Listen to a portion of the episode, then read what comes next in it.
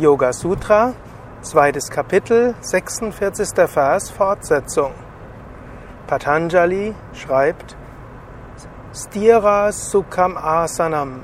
Die Asana sollte fest und bequem sein.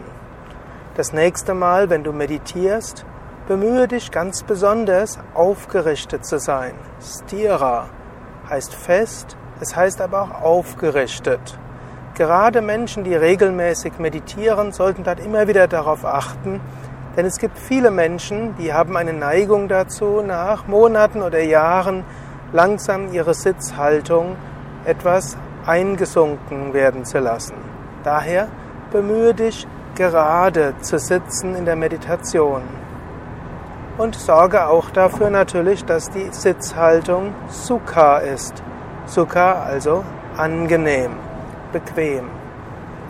Lass sie aber auch nicht zu bequem werden, denn sonst kann es sein, dass dein Geist etwas träge wird. Aufgerichtet ist besonders wichtig, auch bewegungslos ist wichtig. Dies gilt jetzt besonders für Anfänger.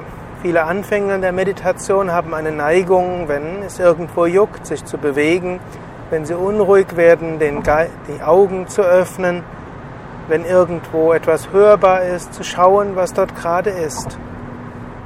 Eine große Hilfe in der Meditation ist es, einfach ruhig sitzen zu bleiben, egal was passiert. Entspannt zu bleiben, egal was äußerlich hörbar ist. Diese Grundhaltung ist, kann auch eine Haltung im Alltag sein, eine gewisse Festigkeit und Ruhe zu haben, eine Gelassenheit zu haben. Asana heißt ja Haltung. Es ist eine körperliche Haltung, es kann aber auch eine geistige Haltung sein. Die Haltung einer inneren Beständigkeit, die Haltung einer gewissen Heiterkeit und Freude. All das steht im Sukha.